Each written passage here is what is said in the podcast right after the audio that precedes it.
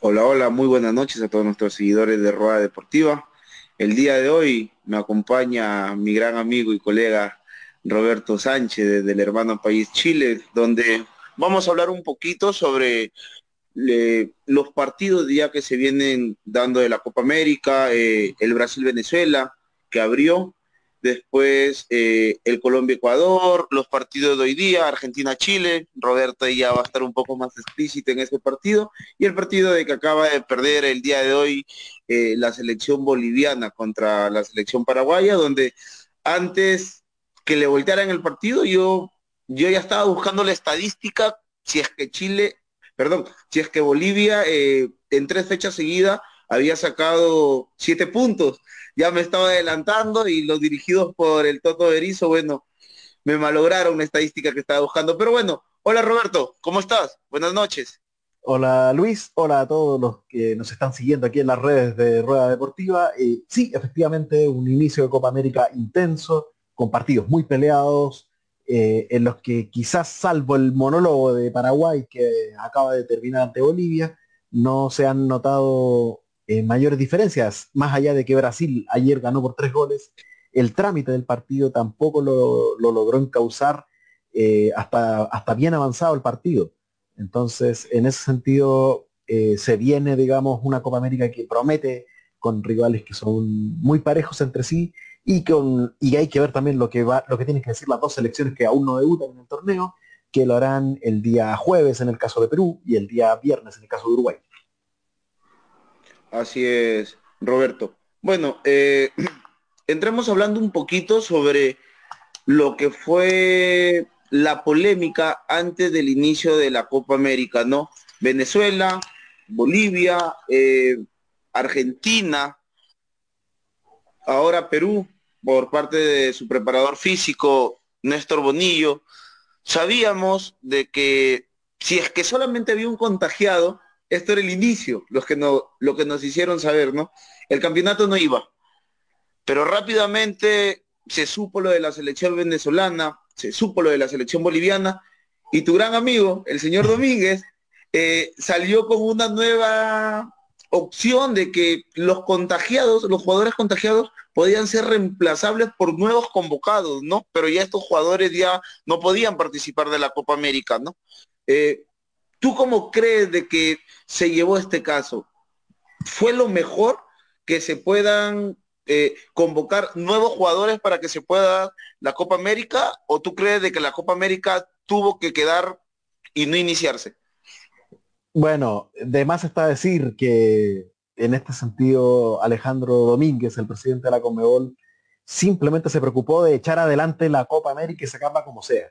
Y en, el sacarla como sea, eh, se ve enfrentado a algo natural, como es el tema de los brotes en, los equipos, sobre todo después de una fecha doble de eliminatorias, lo cual hace que la cadena de, de contagio tenga cierta relación incluso.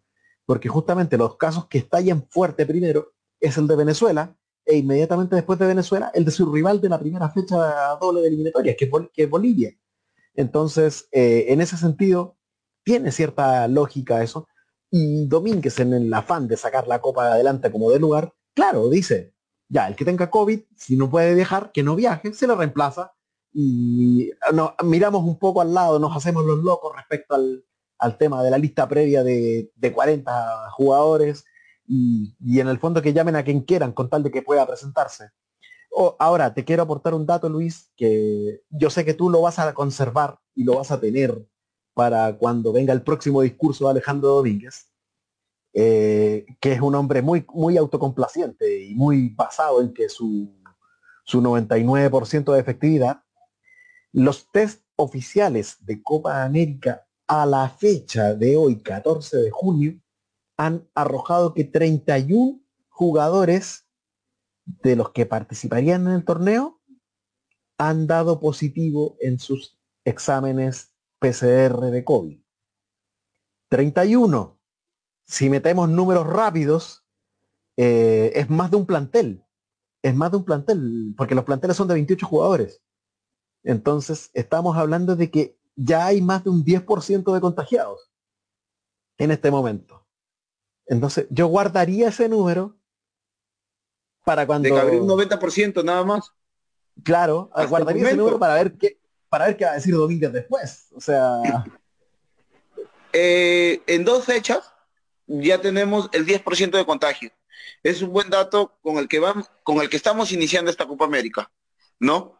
No sabemos cuál va a ser el porcentaje de, eh, o la cifra final después de un mes y ver si tanto fue la efectividad de Domínguez o si es que la efectividad de Domínguez que nos pintó prácticamente fue un circo más como el, cada vez que el señor habla. Por supuesto. Eh, o sea, de más está decir, de más está decir que, que Alejandro Domínguez, además de gustarle el show, eh, le gusta lucirse como un tipo altamente efectivo en lo que hace. Entonces, por eso hay que dejar estos números a la vista y que, y queden, para que el día de mañana podamos decir, o sea, tuviste al 10% de tus jugadores que inicialmente tenías en mente contagiados. O sea, ya más adelante, obviamente, si reemplazas ese 10% con otros 31 jugadores, la tasa va a bajar, naturalmente, porque vas a tener un número mayor de jugadores testeados. Pero en el fondo estás forzando y disfrazando la realidad para hablar de una, de una efectividad amplia que no llega a ser tanto. En lo particular, para mí esta Copa América literalmente no debió hacerse en el contexto que estamos. Y esto no tiene que ver, por lo menos en ese sentido, con el país en el que se terminó jugando, que también es otra cosa. O sea, estamos llevando la Copa América al país con más contagios en el continente, en el subcontinente, con más muertes en el subcontinente y con la tasa mayor de, contagiados por, persona, digamos, por mil personas del país. Por lo tanto, era un tiro en los pies por donde se mirara. Pero Domínguez cumple con su palabra, la copa se juega y se juega contra viento y marea. ¿Qué efecto tendrá esto? Esperemos que ninguno negativo y eso lo veremos el día de mañana. Así es, Roberto. Esperemos de que ya para mañana creo que vamos a tener ya eh, los test oficiales de las pruebas que se le han hecho eh, a las dos, ocho selecciones que ya jugaron ya, ¿no? Y esperemos de que sean resultados positivos y, y a favor del torneo, ¿no? Porque no me gustaría de que ponte en el partido que jugó Argentina-Chile, de todas las pruebas que se sacaron, el 40% sean positivas, o sea, sería algo loco. Bueno, se juntó a la transmisión nuestro colega también argentino, pero que radica en Paraguay, Dino Villalba. ¿Cómo estás, Dino? Con la camiseta de Paraguay bien puesta. Buenas noches. Contento, contento, porque se cortó una racha de 16 años sin ganar en Copa América. 11 partidos son lo que Paraguay no ganaba en Copa América. La verdad que era mucho, se cortó esta racha negativa. Ahora hay que cortar la racha de eliminatorias que no se gana. Eh, hace, sí, hace más de 25 años que no se puede ganar, ¿no? Digamos, el último triunfo fue contra Ecuador eh, en eliminatorias, así que bueno, esperemos cortar la racha también en eliminatorias, pero bueno, se vio un Paraguay distinto, ¿no? Más ambicioso, más ofensivo, jugó con un 9 clásico, que no venía jugando Eduardo Berizzo, eh, jugó también con Almirón y suelto, más suelto en este partido, con un Romero también más metido en el área, hubo mucha asociación, y también hubo otro cambio de carácter con dos laterales clásicos, los laterales de Cerro Porteño, tanto Arzamendia como el Beto Espínola, que jugaron los dos laterales, un Paraguay distinto, iba, arrancó perdiendo por esas casualidades, porque Paraguay del minuto 1 al 90 siempre fue superior, hasta estando abajo buscaba, buscaba, si era más eh, finito, estaba más preciso en la definición, Paraguay podía haber hecho más de tres goles, porque el Beto, porque Ábalos se comió cuatro o cinco goles ahí abajo del arco también, Romero lo tuvo, Almirón lo tuvo varias veces también. Otro de Paraguay, la verdad que hoy cambió la cara a los partidos que venía jugando en eliminatorias y es lo que le pedía a la gente, lo que le pedía al periodismo también a Berizzo, que cambie, que ponga un 9, que ponga un 9, hoy lo puso y hoy Paraguay fue distinto, y hay que arrancar perdiendo con una Bolivia, también fue al bar en una jugada que pudo, bien anulado el gol, bien anulado porque fue offside, un hombro hoy en día en el bar es offside, vamos a decir la verdad, un medio pelo, una uña del pie en el bar hoy por hoy es offside, Y me gustó Paraguay, me gustó Paraguay porque ahora se posiciona primero en la Copa América, atención con esto, que de cinco clasifican cuatro, no va a ser cosa que Paraguay siga así y deje afuera a Argentina o alguno de los grandes, atención con eso.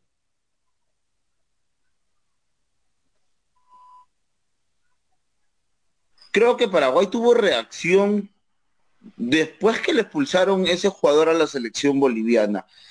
Creo que Bolivia hizo un buen primer tiempo, un primer tiempo aceptable, que creo que el 1 0 era merecible. No sé si vamos a estar de acuerdo, Roberto Dino, pero el segundo tiempo sí fue todo de Paraguay, creo. Todo fue de, la selección paraguaya. Roberto, ¿tú qué opinas de, de este partido, de que acaba de terminar en minutos? Bueno, de todas maneras, Luis, el, el trámite del partido yo no considero, que haya sido tan favorable a Bolivia el primer tiempo. Lo que sí contó con la posibilidad de tener ese penal, ese penal tempranero también. De nuevo, el VAR entrando aquí a, a intervenir en un cobro fundamental. Eh, y que lo supo cambiar por gol también gracias a la, a la correcta ejecución de Erwin Saavedra. Ahora, con la ventaja, si Bolivia suele meterse con 5, con 8, con 9 jugadores atrás, el gol de ventaja incentiva eso, y más cuando tienes desde, el primer tiempo la, cosa a favor. Sin embargo, eh, la expulsión de Cuellar eh, pesa, pesa demasiado también y termina de una u otra manera devolviendo la situación a favor de Paraguay. Porque es cierto, Bolivia tuvo la ventaja, pero también Bolivia estuvo 60, 70, 80 minutos encerrado en su campo. Y Paraguay, en principio, en principio Quizás no con muchas armas, pero sí en ese sentido yo le doy el punto a Berizzo con los cambios. Los cambios terminaron de inclinar la balanza a favor de Paraguay. más allá del desgaste por el hombre de más, eh, el ingreso de Richard Sánchez al principio del segundo tiempo, el ingreso de Carlos González después, favorecieron mucho el trámite de Paraguay, les permitieron obtener las variantes que faltaban para terminar de romper el cerrojo boliviano y contar también con la ayuda de una defensa boliviana que ya desde, la, desde fecha de eliminatorias veíamos que se caracteriza por literalmente tener un desorden atrás, pero dentro del desorden, la experiencia que tenía con Carlos Lampe atrás, con su entendimiento con sus centrales, con el trabajo que hacía Luis aquí, por ejemplo, y ninguno de los dos estuvo hoy. Cordano no tiene la voz de mando que tiene Lampe, y eso se notó. Y el, y el trabajo de la dupla de centrales el trabajo de Jairo Quinteros en el lugar de Luis Aquín tampoco fue eh, el apropiado. Y Paraguay eh, machacó, machacó hasta que le salió el gol. El trabajo muy positivo de, lo, de Romero Gamarra y de Ángel Romero, muy positivo. Y de Piris Damota también, ¿eh? eh Piris Damota desde atrás. Gabriel Ábalos también. un gran laburo, ¿eh? El, trabajo sucio, tal vez. Sí, el trabajo no hacer goles hizo un gran trabajo para el equipo Ábalos, ¿eh? No, totalmente. El, trabajo sucio lo hizo y gran parte de los espacios eh, fueron gracias a él. Dino, eh, tú el viernes, en la última edición del programa, dijiste de que para ti Berizzo estaba con un pie afuera de la selección paraguaya. después del triunfo la Copa América, muchachos. después del triunfo, después del triunfo de hoy, tú sigues pensando de que Berizzo sigue con el pie con ese pie afuera de la selección paraguaya o tú crees de que ya con este triunfo las cosas como que se calmaron un poco para Berizzo y se sacó esa mochila con la que llegó a la Copa América. Llegó con esa mochila, pero tampoco, como dijo acá el colega, se le ganó un Bolivia muy diezmado, con cuatro o cinco jugadores titulares que no jugaron, y el jugador más importante del momento de Bolivia y de las eliminatorias que es Martín. Decía tampoco, digamos que se le ganó a Brasil o a Francia o a Alemania. También hay que atar con clavos. Se ganó muy bien, se hizo las cosas bien, pero el rival estaba muy diezmado también. Sí, Eduardo Berizzo llegó con muchas, pero con muchas dudas. Hoy hizo varios cambios que lo que la prensa le pedía, hoy Berizzo lo hizo, puso al 9, haga lo que le pedíamos a todos, poner un 9, poner un 9, soltarlo más al mirón, que juegue más en el área, el hábitat de él es en el área, porque salió de la luz de enganche, me acuerdo, campeón con la luz, aquí esa final con San Lorenzo, enganche de River, siendo la figura del campeonato, jugando de enganche, no volanteando, marcando como lo hace Berizzo, y creo que el secreto de Berizzo fue cambiar cinco jugadores, porque cambió cinco jugadores, o sea que estaba, estaba ahí también Berizzo, ¿no? Que estaba caprichado con un sistema. Si el sistema a veces no te sale, sino tener los jugadores también tiene que cambiar, porque yo pienso que un equipo, un gran equipo, tiene que tener variantes también en medio de un partido o de acuerdo al rival, adaptarte a otro sistema que hoy Berizzo lo hizo, hoy jugó diferente a lo que él quiere jugar y él piensa en su ideología. Hoy Paraguay jugó a lo Paraguay, a lo clásico, ¿no? Al desborde, al centro al área, a las pelotas paradas. Hoy jugó Paraguay como manda la historia del fútbol paraguayo, que Eduardo Berizzo no lo venía haciendo, ¿eh? Eduardo Berizzo estaba jugando como él quería y no como la selección Paraguay siempre jugó históricamente, que siempre sacó los frutos más altos, jugando a lo Paraguay, porque vos sabés, Chile tiene que jugar siempre pelota por el piso, porque tiene jugadores de buen pie, porque sabe desbordar, porque tiene delanteros picantes, tiene eh, centrales que son agresivos, que rompen marca. Chile juega de otra manera diferente a Paraguay. Paraguay tiene un estilo muy parecido a Uruguay, porque su historia lo manda. Eduardo Berizzo quiso hacer otra cosa y se dio cuenta a tiempo, menos mal para Paraguay, de tantas críticas de la prensa, que hoy fue otro Paraguay de acuerdo a los cambios que él hizo que la prensa le estaba pidiendo. No te puedo garantizar que Eduardo Berizzo se quede o no se quede, porque en el fútbol los resultados mandan. Si yo te digo, si Escalón, hoy Escalón está muy bien, pero si Argentina llega a quedar afuera de cinco equipos, queda afuera, Escalón y lo raja. Digamos la verdad como son las cosas. Bueno, ya dejando ya a un ladito el partido que fue... atención, ¿eh? Argentina puede quedar afuera. Bueno, ya dejando al ladito ya lo que fue el partido Paraguay-Bolivia, nos metemos a hablar un poquito a lo que creo que fue el partido de la fecha entre Chile y Argentina. No, un partido donde en el papel Yo te podría decir en, la, en, la, cargadita, Chile lo tiene de hijo Argentina. Hace 25 años que Chile le pone la roja y le gana. Muchos se van a enojar, colegas argentinos conmigo. Uh, pero te, van a caer encima, te van a caer encima, Es lo que pienso y es lo que veo. Al inicio creo, no, pero, pero al inicio creo de que Argentina llevó bien las cosas. Creo que Argentina estaba haciendo muy buen, muy buen 45 minutos. Creo de que Argentina en los primeros 45 minutos fueron muy buenos, fueron aceptables, creo. Un Lionel Messi muy activo, un Paredes de igual manera, eh, pero como tú dices, Chile, y lo voy a volver a decir, y creo que desde que está Vidal, creo, y se va a ir Vidal, creo de que va a pasar, van a pasar muchos años para que vuelvan a encontrar un jugador como Vidal. Vidal cuando se mete al partido y cuando está dentro del partido, creo de que Chile juega el ritmo de Vidal. ¿No?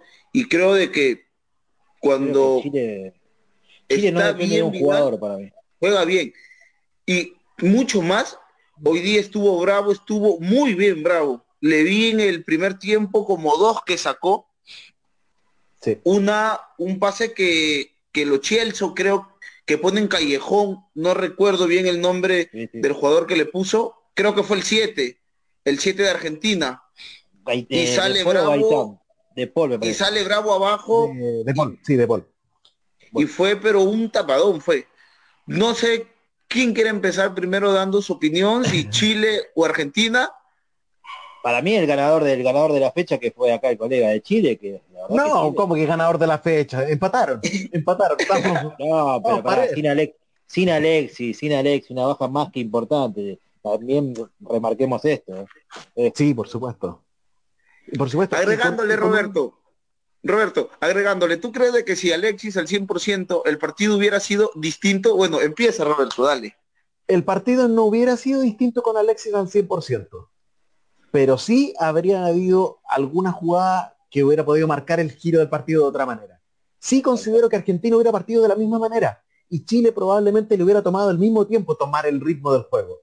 Porque eso, eso es lo que considero que pasó, que Chile los primeros 20, 25 minutos no es que haya entrado dormido, pero le costó, le costó tomar el ritmo porque tampoco fue el mismo planteamiento de lo que sucedió el jueves de la semana antepasada en, Santiago del Estero.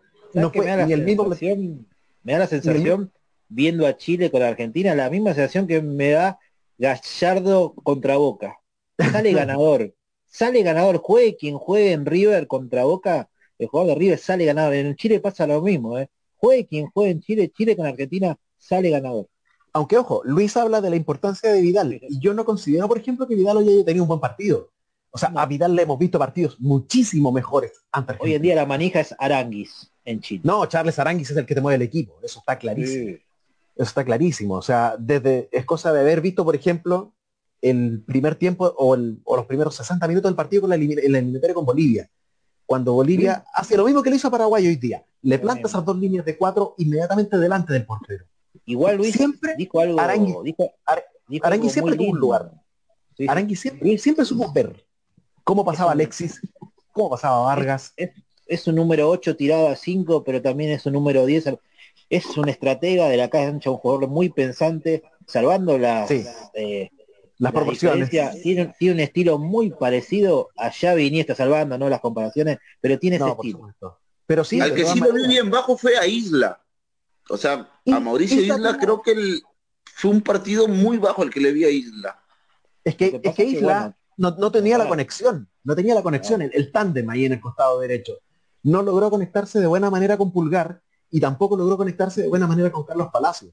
Al punto que Palacios termina haciendo mucho, mucho mejor trabajo defensivo que ofensivo, siendo que él era supuestamente el, puntero de, esa zona. Entonces, eh, en eso, eso termina reflejándose en un partido bajo de Isla. Cuando Isla brilla, cuando tiene el entendimiento ahí, porque cuando en vez de pulgar es Aranguis el que se corre a ese lado, y cuando en vez de estar, eh, en este caso Carlos Palacios, jefe del titular hoy, está Alexis Sánchez, es otra cosa. ya juegan de otra manera. de otra manera. Alexis Sánchez con Isla fueron compañeros seis años en Italia. Entonces, los tipos, aparte de, la, de toda la experiencia acá, ellos dos literalmente se conocen de memoria. Y saben cuando, cuando, cuando, Messi juega atrás lo tiene a Montiel que sabe jugar, tira paredes, y no es lo mismo que Messi lo tenga Foy, ¿no? Que Foy es un central tirado lateral, que nunca va a pasar al ataque. Es lo mismo, se entiende muy pero muy bien, dialogan al mismo punto. Acá Luis tocó un tema muy importante de Argentina. Está pasando hace mucho tiempo. Los equipos de Scaloni, fíjate, Luis. Dijiste que Argentina eh. corre los primeros tiempos y camina los segundos tiempos. Vean eso en Argentina. Muy mal físicamente los segundos tiempos. Juegue con quien juegue. Argentina se queda sin piernas y sin aire. Y los equipos rivales lo saben aprovechar eso. Agüero ya está borrado ya de, de esta lista de 11 titular, Dino. Uy, yo te digo una cosa, Lautaro este presente me preocupa, ¿eh? Lautaro... Porque Lautaro tampoco está que digamos tan fino con, el arco. No, el partido de hoy de Lautaro fue malo. Fue derecho. Y el anterior también, ¿eh? El anterior y el anterior. no está teniendo buenos partidos Lautaro. No, no, no, no. No, creo de los los mejorcitos en Argentina y hace mucho tiempo no se veía a una Argentina en la volante tan compenetrada como la de ahora, creo yo, con De Paul, Lo Celso, Messi, eh, González. O sea, Pero es, un equipo largo. una muy buena volante. Es un equipo largo, es un equipo largo. Pero le falta aún el 9, creo yo. Aún le falta ese, ese Crespo, ese Batistuta, ese Caniglia, creo que ya no hay en Argentina, ya ese, ese delantero con ese olfato goleador. Argentina, atención que Argentina cuando trabaja en equipo no sabe trabajar en equipo porque es un equipo largo las tres líneas. Una cosa cuando van atacando, el mediocampo está lejos de la delantera y la defensa también está lejos del mediocampo. Eso es un equipo largo, no es un equipo compacto. Argentina no sabe retroceder contra, contra Chile, contra Bolivia, no sabe retroceder Argentina y le duele mucho las pelotas paradas, las pelotas cruzadas de 35, 40 metros que todos los rivales, fíjate Francia, cómo le ganó en el Mundial, con pelotas cruzadas, pelotazos largos, le ganó y lo dejó afuera hacia Argentina. Argentina no está bien trabajada en equipo, para mí el responsable nato es Leonel Scaloni, digamos la verdad también, Leonel Scaloni está en la selección argentina por chiquitapie, no tiene ningún logro, no tienen currículum para dirigir ni trayectoria ni jerarquía para ponerse el buzo de la selección argentina. toquemos los grandes técnicos del mundo de Argentina. Gareca está en, Perú, Peckerman en su mejor momento estaba en Colombia, eh, Cholo Simeone está afuera, Gallardo está en River, todos tienen currículum menos Scaloni. Scaloni fue quien tuvo el fracaso más grande en el último mundial al lado de San Paoli y de Casillas, ¿se acuerdan? No? El último cuerpo técnico del mundial. Scaloni formó parte y fue el culpable y en el mundo del fútbol, yo te lo dije Luis otra vez, él se quedó, debió renunciar con San Paoli, con los códigos del fútbol, todo lo tratan de traidor en el mundo del fútbol a Scaloni, que no se fue con el quien lo trajo, que fue San Paoli a la selección argentina. Así que Roberto. Si, Argentina, si Argentina no juega bien, es porque para mí no tiene un técnico que labure en serio, no está capacitado para elegir la selección argentina, lo vengo diciendo hace rato. ¿eh? Se podrán enojar muchos eh, fanáticos de Scaloni, pero Scaloni no tiene la jerarquía. Lo dijeron muchos campeones del mundo argentino, ¿eh? del 78 y del 86, que Scaloni no merece estar con el uso de la selección argentina dirigiendo a este equipo. Roberto, así como Argentina no lo tiene en su mejor momento a Lautaro, y creo que tampoco está el Kun Agüero. Messi tampoco. ¿Con Eduardo Vargas y con Meneses? Mira, eh, Eduardo Vargas eh, es uno de los goleadores históricos de la selección, ha entregado mucho, es un tipo que cuando se pone la camiseta roja se transforma, porque a nivel de clubes ha tenido bastantes fracasos uno detrás de otro, si tú revisas su carrera. Eh, su paso por el Napoli no tuvo muy poco de destacado. En México revive en Tigres, pero después se, después se viene a Brasil tiene un paso en primera instancia también, sin, sin muchas repercusiones. Vuelve a México, vuelve a brillar y después se devuelve a, Brasil y en Atlético Mineiro es, es actor de reparto, es el suplente, es el del compañero de Hulk en ataque. Eh, y el compañero de Hulk también va variando. O sea, eh, Eduardo Vargas es un delantero, es una alternativa. Pero en la selección siempre las cosas se le habían dado. Ahora bien, Eduardo Vargas, con todo el respeto que se merece, lleva varios partidos también sin ser un aporte en la delantera. Hoy sí, hoy tuvo el olfato de goleador, tuvo esa, esa definición puntual. Pero de ahí, pero también no fue más su aporte. No fue más su aporte. O sea, literalmente, y insisto, con todo lo que, nos han, lo que nos han dado al fútbol chileno, el partido de hoy de Arturo Vidal y de Eduardo Vargas, si no es por la jugada del penal, hubiera rayado en lo malo para ambos. Vidal en anticipación que tuvo para que Tagliafico le hiciera ese penal. Eh, y, más encima después lo patea y Emiliano Martínez se lo adivina. O sea, habiendo podido coronar la jugada de la mejor manera, no lo, tampoco lo logró. Y ahí es donde revive Vargas, mete ese cabezazo, anota el empate. Pero el resto del partido, Vargas, absorbido por la marca, eh, intentando hacer el trabajo sucio, pero tampoco lo logra. Eh, en ese sentido, eh, lo que hizo Ben Brereton en los últimos 20 minutos, minutos fue mucho más de lo que hizo Eduardo Vargas en los 70 restantes y en el partido anterior. Pero de todas maneras, claro, en los libros va a quedar que el gol lo hizo Vargas. Y eso, y eso lo va a salvar quizás de una crítica más descarnada. Y, y Vidal, Vidal coqueteó con la expulsión. Vidal perfectamente pudo haber sido expulsado a los 55 minutos de partido. Ya nadie lo hubiera extrañado. Y Lazarte lo sacó al final porque ya está, seguía con las entradas imprudentes y en cualquier momento le caía la segunda varilla. Y perder a Vidal esos últimos 10 minutos con Argentina, más el partido con Bolivia, con la posibilidad de que inclusive se pudiera perder el partido con Uruguay, hubiera sido muy arriesgado de parte de Lazarte y por eso lo termina sacando. Claudio Bravo sigue siendo una pieza muy fundamental, ¿verdad? Hace un rato estaba tocando el tema de, la tapada que tuvo, que para mí fue muy, muy espectacular, pero muy aparte de eso fue muy, muy trascendental, creo, dentro del partido, porque de haberse ido un 2 a 0 en el primer tiempo, Chile creo de que la historia ya hubiera sido otra ya en el segundo tiempo. Pero creo de que Bravo, en lo personal, ahora creo que es la cabeza por encima de Gary Medel y de, y de Vidal. ¿Tú crees de que es así, Roberto? Muy aparte de todos los problemas que ya se sabe que hubo en el Camerín de Chile sobre las cosas que salió a hablar la esposa de, Bravo, ¿no? Mira, por, de una u otra manera eh, se ha logrado controlar ese tema. Esa, esa bomba que explotó en su momento, que dejó, como decimos acá, dejó la escoba en el camarín chileno.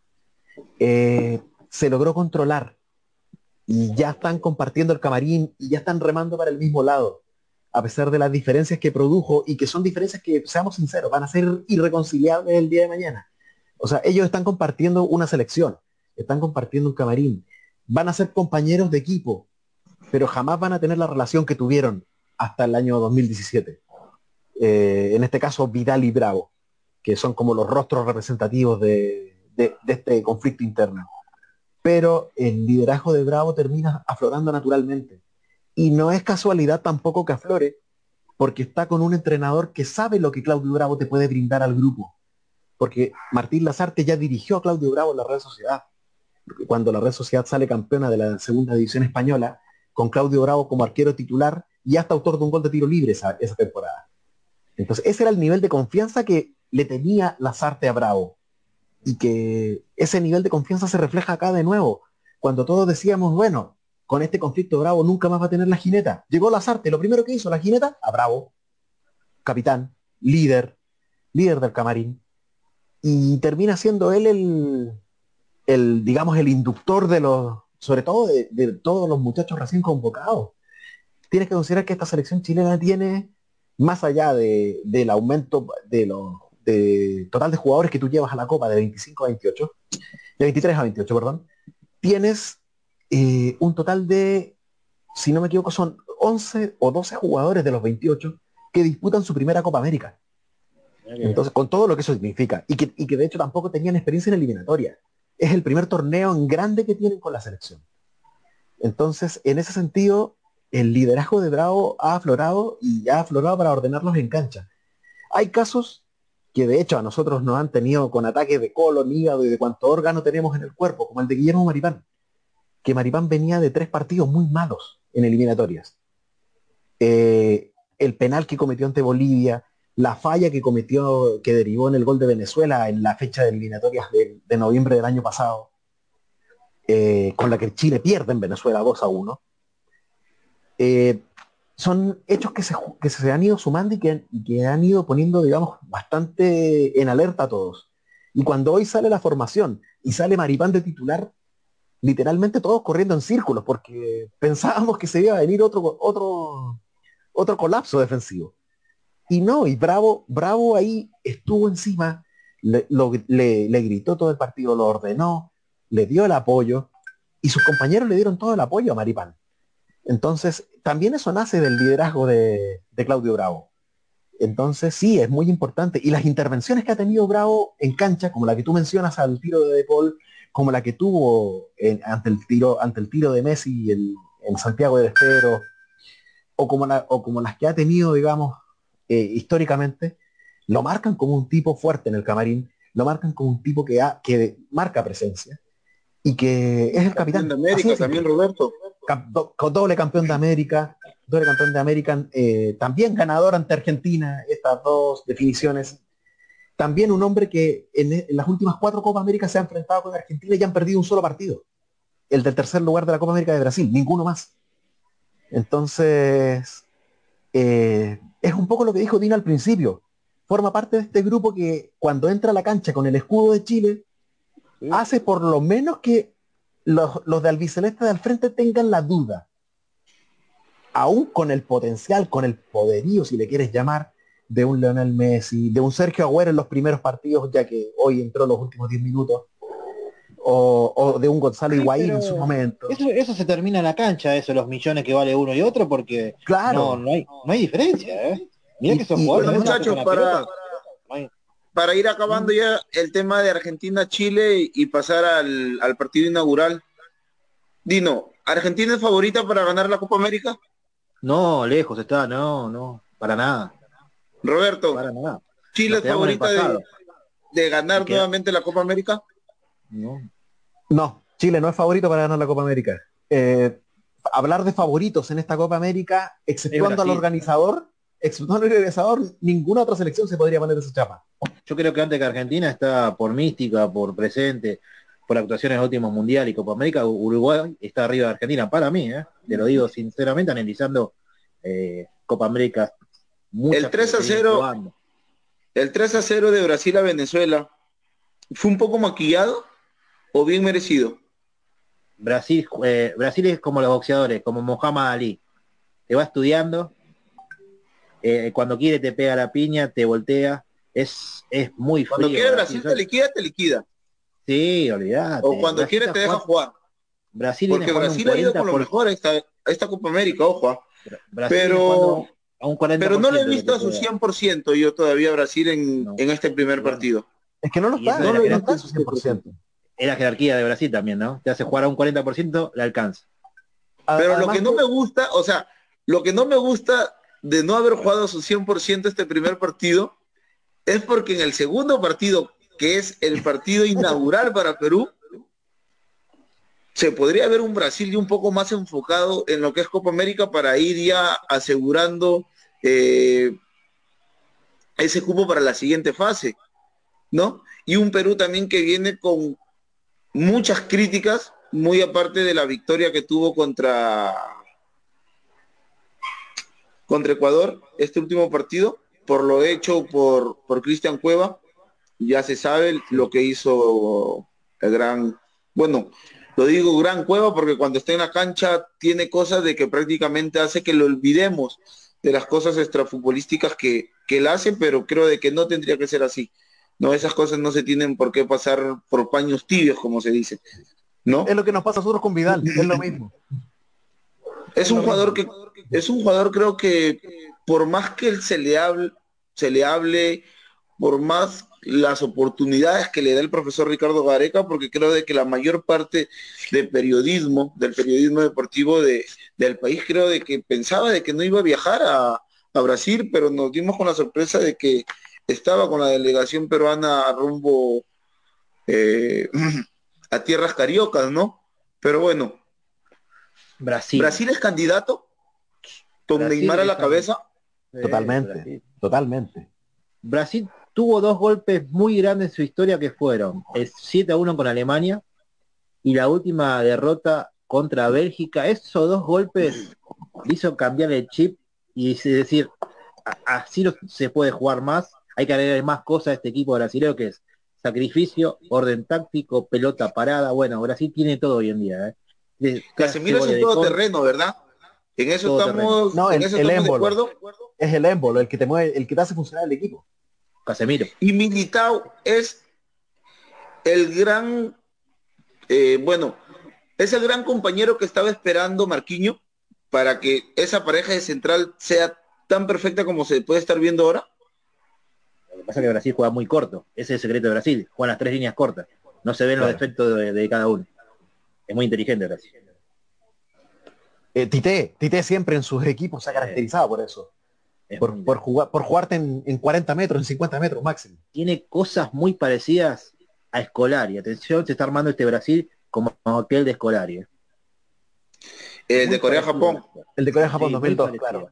Muy parecida, no lucía, no llenaba los ojos, pero ganaba, ganaba, ganaba, ganaba, era efectivo, sabía trabajar los partidos y te liquidaba, te liquidaba. Con un Gabriel Jesús que creo que puede ser su Copa América si es que se enfoca bien, ¿no? Y con un Gabigol que es la pieza de recambio que creo yo que toda selección quisiera tener en la parte de delantera. Qué lujo que tiene Brasil, ¿verdad? Sacas a Gabriel Jesús y, tienes a Gabigol. Dejó afuera a William de Palmeira en un buen momento. William en Palmeira viene haciendo goles, goles. Lo dejó Llegó a llevar, eh, muy aparte de Vinicius, al otro jugador que está en el Real Madrid, al brasileño. Rodrigo. Rodrigo. ¿A Rodrigo también lo llegó a llevar a esta Copa América?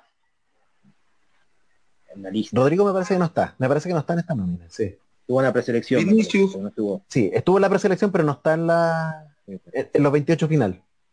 ¿Y Vinicius Junior? Fuera Rodrigo de los 28, dimensiona eso. O sea, yo creo que el jugador que se está destacando para mí en el presidente de Brasil es Neymar, ¿eh? Neymar ya no es más el nene caprichoso que se tiraba y fabricaba falta y se peleaba con los rivales. Este Neymar juega para el equipo, le agregó sacrificio también, está marcando mucho, está volviendo mucho al retroceso y está haciendo una gran Copa América hasta ahora y eliminatoria, un jugador muy pero muy maduro, cambió mucho la cabeza de Neymar. Creo que Tite fue responsable de esto, hacerle creer que se puede jugar de otra manera sin eh, descuidando la esencia de él, ¿no? Que es encarar los últimos metros. Lo hace jugar en una posición muy inteligente. Creo que de todos, el que más suelto juega es Neymar en los metros finales, donde Neymar siempre sabemos que va a aparecer. Creo que Brasil sí hoy en día se apunta para hacer un gran mundial el que viene, pues ya te digo, tuvo dos golpes muy duros contra Alemania y Bélgica. Brasil ya sabe Es que Brasil, es que a ver, mira, solamente si mencionamos Gabriel Jesús, Gabigol, bueno, Gabriel Barbosa, Firmiño, Lucas Pacatá, eh, Vinicius Junior, Richarlison. O sea, es algo de que te que sí hacen que digamos, bueno, hay que tenerle un poquito de respeto porque son jugadores de temer. Son jugadores de temer. Vos, vos, tocaste un punto importante, mirá, me nombraste cuatro delanteros de Brasil. Argentina pone también cuatro delanteros, pero no lo sé trabajar en equipo. Brasil sí, mira la diferencia de un técnico. Y ojo que no menciona a Neymar, ¿no? Y ojo que no menciona a Neymar porque Neymar es un jugador que creo que, al igual que Lionel Messi, son jugadores que no, que no tenemos por qué presentarlos porque sabemos todo lo que pueden dar y con todo lo que nos pueden sorprender. Vos me decís, ¿se puede jugar con cuatro delanteros? Sí, pero esos cuatro delanteros tienen que tener una función para el equipo. ¿Entendés? Porque Argentina te pone cuatro delanteros, pero no lo hace trabajar en equipo, para función del equipo a los cuatro delanteros. Se quedan parados allá, no vuelven, pero Brasil, los cuatro delanteros trabajan en conjunto Roberto, con el medio y con la defensa. Roberto, este Freck, el que juega eh, en el Manchester United. Ya, sí. Es, o bueno, no sé, es algo parecido a lo que era ser Roberto en la selección de Escolari, como lo mencionó Dino. Vendría siendo. O ser Roberto es. o ser Roberto podría estar un escalón más arriba. La misma labor táctica, sobre todo, Pero Casemiro, es el Dunga. El, que le dirige el Dunga pero, pero el que hace el trabajo sucio, digamos, el que, el que tiene la dinámica, todo eso, eh, es Fred. Es Fred. O sea, ahí está, ahí está el complemento, de hecho. Ahí está el complemento en el medio campo. Y ahí te ordenan automáticamente de otra manera y te permite tener a todos esos monstruos adelante todos juntos. Que pueden Era como un C. Roberto y Emerson. Exacto. C. Roberto y Emerson vendrían siendo, vendrían siendo en el mismo, en el mismo orden que los dices, vendrían siendo eh, Fred con Casemiro con Casemiro. Ojo que, no. ojo que Perú, Perú Brasil va a ser un gran partido. El último jugado en Perú fue un gran partido también, ¿eh? No hablemos del último partido de Perú Brasil, por favor, que, que, Luis se me viene encima.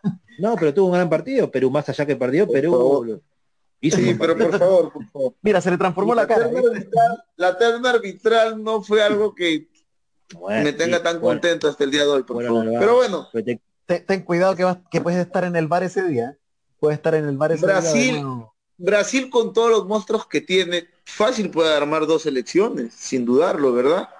Y dos selecciones de muy buen nivel, de muy buen nivel, las dos. Pero Perú tiene una estratega que trabaja muy bien, que es Ricardo Gareca, que, conoce y sabe cómo jugarle a Brasil. Pero le va a faltar mucho también lo que es su preparador físico, Néstor Bonillo, que, que dio positivo, ¿no?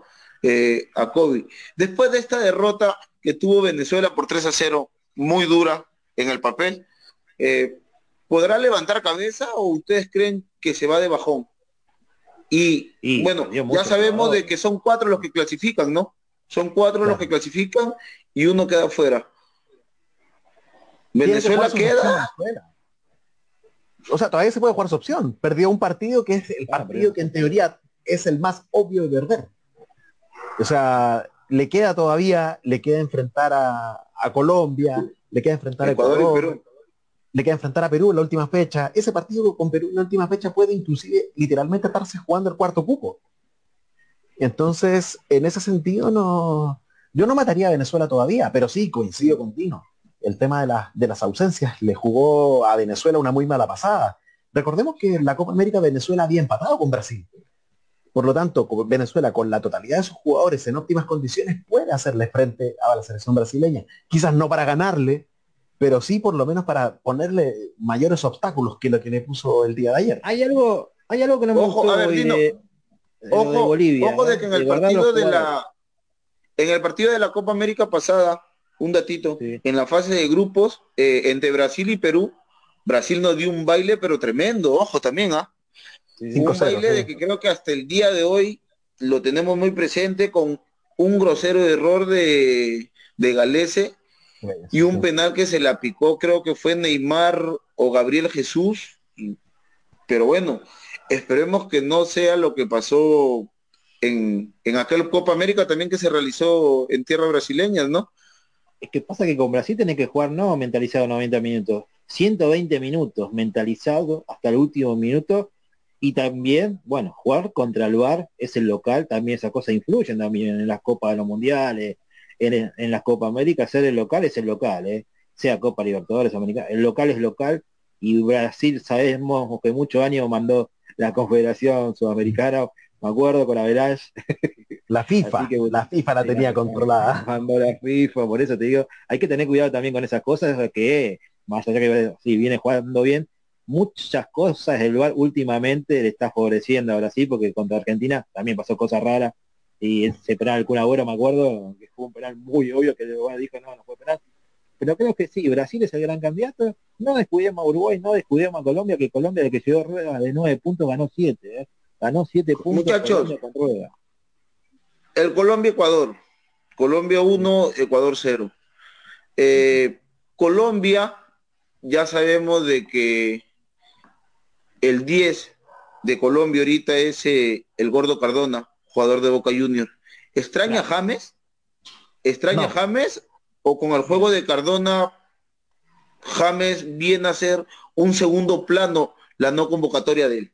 Porque por lo que vemos, eh, por lo que vemos en redes sociales, vemos de que James está enfrentado con, con el cuerpo técnico de la selección colombiana, porque él dice de que le faltaron el respeto como jugador.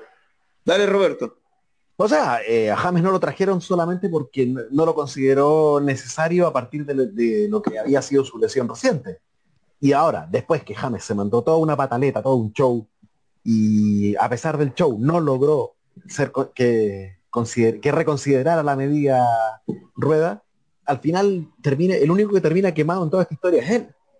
Y Colombia de una u otra manera no, no considero que haya que, que haya mostrado una James dependencia, al contrario de hecho, la jugada del gol de ayer, eh, tácticamente hablando, una jugada muy bien elaborada y que, la, que la finiquita Cardona haciendo algo que en Boca Juniors tampoco hace tanto, si te, das cuenta. Sacrificio. Ese sacrificio, ese, eso generar de detrás pasando y pasando literalmente como que fuera un segundo nueve para finiquitar, para controlar. Eso, eso, cuando uno ve los partidos de Boca Juniors, Cardona no lo hace. Cardona, además de jugar, de, de jugar parado, buscar el espacio, de, destacarse por ese pie exquisito que tiene Edwin Cardona. Pero además de eso, en la selección ha tomado el rol del, armador de juego que le ha pedido Reinaldo Rueda. Y no solamente ha armado el juego, sino que también ha aparecido una vez para cerrarlo. Y, no se lo cerró. Sí, totalmente. O sea, es muy inteligente. Es un, tipo, muy inteligente el gordo Cardona, muy inteligente. Yo recuerdo unas palabras de Riquelme, para jugar al fútbol no es necesario correr mucho. Saber correr la cancha. Y Cardona es un jugador que te camina en la cancha. Correcto. Pero, pero ayer no se notó. Pero cuando te pone la pelota, pero cuando le toca hacer lo que, lo que él está para hacer dentro de la cancha, creo de que lo hace al 100% y no hay por qué discutirlo. Una pregunta para los dos. El gol de, el gol de Cardona como tanto el gol de Lionel Messi unos golazos. Pero ustedes con, con cuál gol se quedan? Cardona, una gran jugada elaborada, o la de Lionel Messi que sabemos que tiene un pie exquisito. No, yo me quedo con la jugada elaborada, con la jugada elaborada, trabajo. Dame la Qué golazo, ¿verdad? Ese gol, ese gol no es producto de la, de la magia del jugador. ese, ese gol es producto del trabajo, del equipo colectivamente hablando, es un gol potente. Y Rueda sabe de eso. Y Rueda, sabe de eso, como tú dices. El gol de Messi es espectacular, pero es espectacular única y exclusivamente por el mérito. Importante era la pegada. Brasil abrió el marcador con una pelota parada, un tiro de esquina de Neymar, ¿se acuerdan? Claro. De Colombia abrió el marcador con una pelota parada también. Eh, es importante la pelota parada hoy en día, te define un partido. Hay muchos equipos que no lo saben aprovechar todavía en Argentina. ¿Cuántos tiros de esquina y tiros de tiene no, no sabe elaborar eh, jugadas preparadas Argentina. Atención con eso también. Eh. Vean los partidos de Argentina, tiene muchos corners, muchos tiros libres y no los sabe. No, los aprovecha. Eh, es, repetitivo, es repetitivo lo que hace. repetitivo. Y de hecho, las mejores pelotas largas que juega Argentina las juega cuando hay sorpresa y el factor sorpresa en este momento en la selección argentina, el único que lo pone es Nicolás González. Exacto. El único que te rompe el esquema. El más fresco. Roberto Dino. Ecuador de tres partidos, de los últimos tres partidos, incluyendo el partido contra Colombia, los tres fueron fueron fueron derrotas. Derrotas, derrotas, sí. Faro no tiene no tiene eh, el pensamiento adecuado para poder guiar este barco de Ecuador? Porque no, si vemos que Ecuador me parece. sigue jugando como, como está jugando, puede quedar eliminado de, esta copa porque ya Perú ya le ganó en Ecuador. Venezuela está golpeado así, pero puede sorprenderlo también. O sea, con el mayor de los respetos, eh, si te pones a analizar las derrotas del ciclo Alfaro, que son cuatro, la derrota, la única derrota sorpresiva es la del, es la del partido con Perú. porque, porque perdió en Argentina, que a, todos les puede pasar. Que lo pudo haber empatado. Y de hecho pudo no perderlo, porque lo perdió por ese penal. Ese, penal. Para mí no fue penal. Para mí no fue penal. Ese penal localista. penal que el VAR nuevamente lo decidió. No, fue penal. Entonces perdió ese partido así. Después pierde con Brasil, donde de nuevo la repetición del penal es una cuestión completamente fuera de contexto, no tenía ningún sentido. Más allá de que el partido, más allá de que el partido parecía estar decidido, pero el penal es un, regalo, digamos. Yo creo que a Ecuador le vino mal el parate de mucho tiempo, venía muy bien, venía antes. Sí, o sea, le hizo, le hizo cuatro a Uruguay y le hizo seis a Colombia. O sea, no lo, no lo miremos a, a huevo. Y ahora, le hizo seis a la Colombia de Queiroz. Porque la Colombia de Rueda le, planteó el partido de otra manera. Y, Rueda, ustedes saben que Rueda te para los equipos de atrás para adelante más allá de que le gustan los jugadores de, pie sensible, Rueda te arma, los te arma los equipos primero atrás.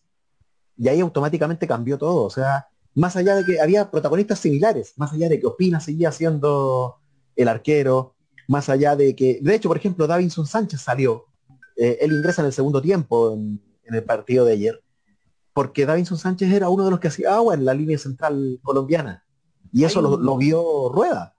Hay algo, hay un punto que hoy me preocupó que Bolivia guarde la lista de los temas. No, no tiene por qué guardar Bolivia la lista de los jugadores que tienen COVID. Tiene que ser algo normal, ¿no? Bueno, no sé, Dino. Pero creo que no se sabe que es Lampe, Martín.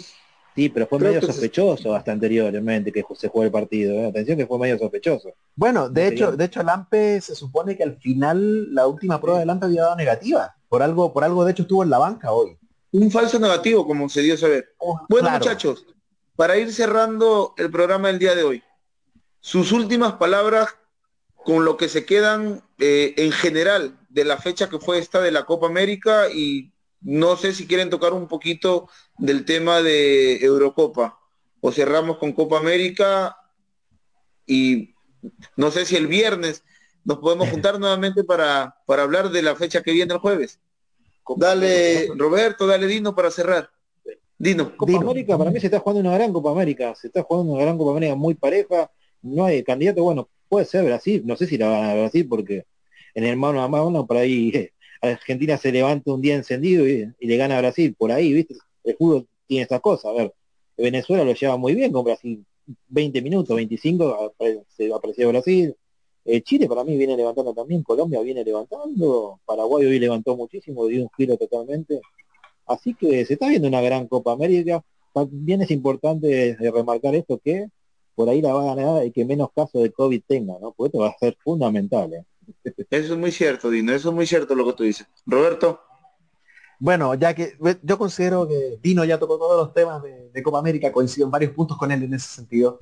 Eh, Brasil parte como favorito un peldaño quizás arriba del resto, pero vamos a ver cómo se van dando con los equipos que suelen aparecer en estas instancias, los equipos que suelen tener más mística, como se llama, eh, el tema, lo, como, dijo, lo que hace Uruguay, lo que, lo que puede hacer Argentina, lo que puede hacer Perú, eh, Perú siempre en Copa América. Perú también. Perú, Chile. Entonces, eh, tiene cinco o seis selecciones. Colombia, que ha renacido con rueda, tiene cinco o seis selecciones que perfectamente pueden pelear el título. Entonces vamos a ver qué pasa. Y en la Eurocopa, en la Eurocopa hay que ver cómo se va a seguir dando todo a partir de mañana con, la, con el cierre de la primera fecha.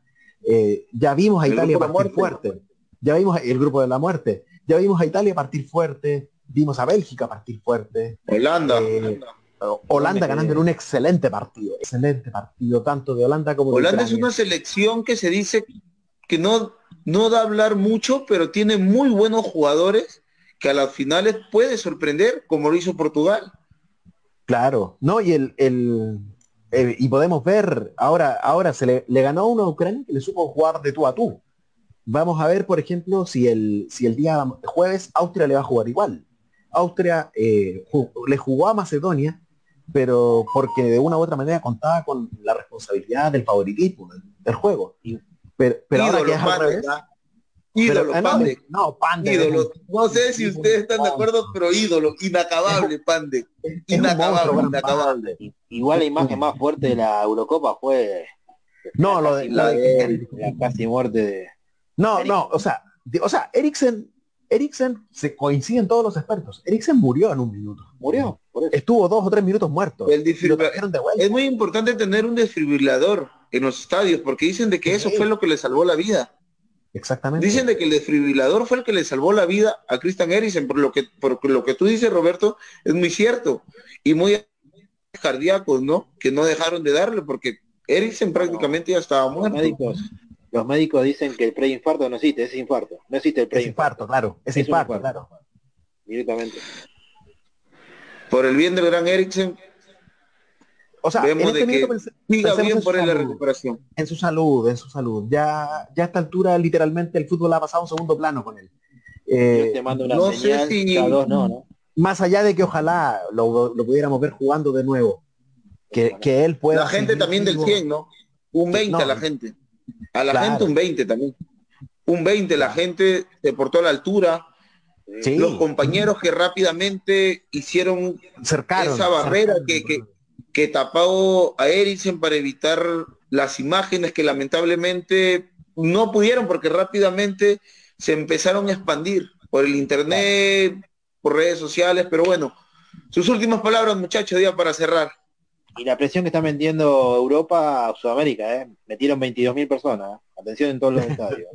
22.000 personas. Roberto.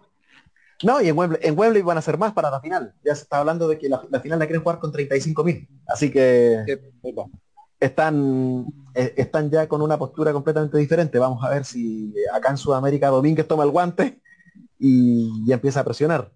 Eh, eh, mi amigo personal Alejandro Domínguez, como le canta no, yo, también, señor eh, yo también soy muy pro Domínguez, eh, te digo, soy muy pro Domínguez. Creo que vino a cambiar, nos estamos vino a cambiar viendo, todo lo que había hecho mal, ¿no? Vino a cambiar todo lo que se hizo mal mucho tiempo, ¿no? Nos estamos viendo muchachos el día viernes. Ojalá podamos estar el viernes. Chau, chau. Un abrazo, cuídense. Un abrazo a todos, muchas gracias. Estén bien. Un abrazo, Rock.